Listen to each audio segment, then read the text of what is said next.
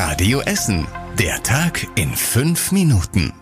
Am 10. Februar mit Nadine Müller. Guten Abend und schön, dass ihr zuhört. Es gibt ein Urteil im Don Bosco-Prozess.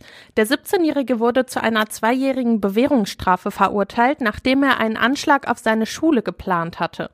Das Oberlandesgericht in Düsseldorf hat heute unter Ausschluss der Öffentlichkeit den Schüler schuldig gesprochen. Er wurde im Mai festgenommen, weil Mitschüler der Polizei Hinweise geben konnten.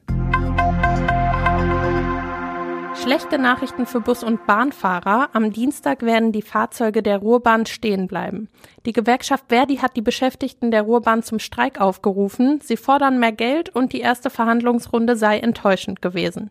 Durch die Corona-Krise und die Inflation seien die letzten Jahre hart gewesen. Sie kündigen den Streik aber schon früh an, weil sie auf das Verständnis der Essenerinnen und Essener hoffen.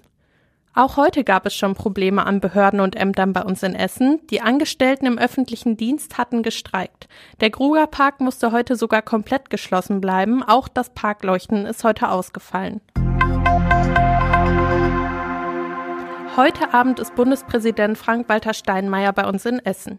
Der Anlass dafür ist das 150-jährige Jubiläum der Villa Hügel. Er eröffnet das Jubiläumsjahr.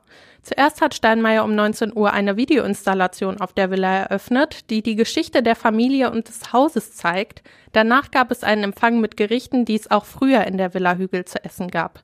Ab Montag können sich alle die Videoinstallationen an der Villa Hügel angucken, ab Sonnenuntergang bis 22 Uhr.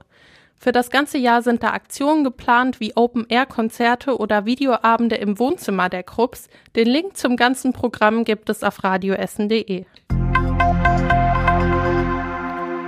Heute Morgen gab es viel Rauch am Schürweg in Werden. Da ist ein Auto völlig ausgebrannt. Es wird vermutet, dass es sich um das Fluchtauto einer Geldautomatensprengung in Mülheim handelt. Um halb fünf wurde die Feuerwehr Essen über einen automatischen Notruf in dem Wagen alarmiert. Als die Rettungskräfte ankamen, stand der Wagen schon komplett in Flammen. Die Feuerwehr hat sofort nach dem Fahrer gesucht, konnte den aber nicht finden. Darum haben sie mit einem Helikopter und Wärmebildkameras nach ihm gesucht, aber ohne Erfolg. Ein Spezialteam der Polizei versucht jetzt zu ermitteln, wie genau der Unfall abgelaufen ist. Bis jetzt sieht es so aus, als hätte das Auto einen Baum gestreift und wäre dann in einem Waldstück zum Stehen gekommen. Sie haben den Fahrer bis jetzt nicht gefunden. In Krai können bald die Gemüsegärten wieder blühen. Das ging jetzt in einem bestimmten Umkreis rund um die Firma Richter mehr als ein Vierteljahrhundert nicht. Der Grund dafür waren zu hohe PCB-Werte rund um das Gelände der ehemaligen Recyclingfirma, die krebserregend sein könnten. Jetzt konnte die Stadt diese Beschränkung wieder aufheben, weil der Anteil des Schadstoffs im Boden so niedrig ist. Der schädliche Stoff PCB hatte sich vor allem an Blattgemüse wie Grünkohl, Mangold oder Spinat abgesetzt. Jetzt können die Anwohner das Gemüse aus ihrem Garten wieder bedenkenlos essen. Menschen bei uns in Essen sollen wieder mehr fürs Handwerk begeistert werden. Der Regionalverband Ruhr möchte mehr Quereinsteigern eine Chance bieten. Gerade fangen meistens junge Männer mit mittlerem Schulabschluss eine Ausbildung im Handwerk an, nur jede fünfte Stelle wird von einer Frau angetreten. Um die Ausbildung vielfältiger zu besetzen, sollen jetzt konkrete Projekte entwickelt werden, um mehr Frauen und Quereinsteiger für Jobs im Handwerk zu begeistern.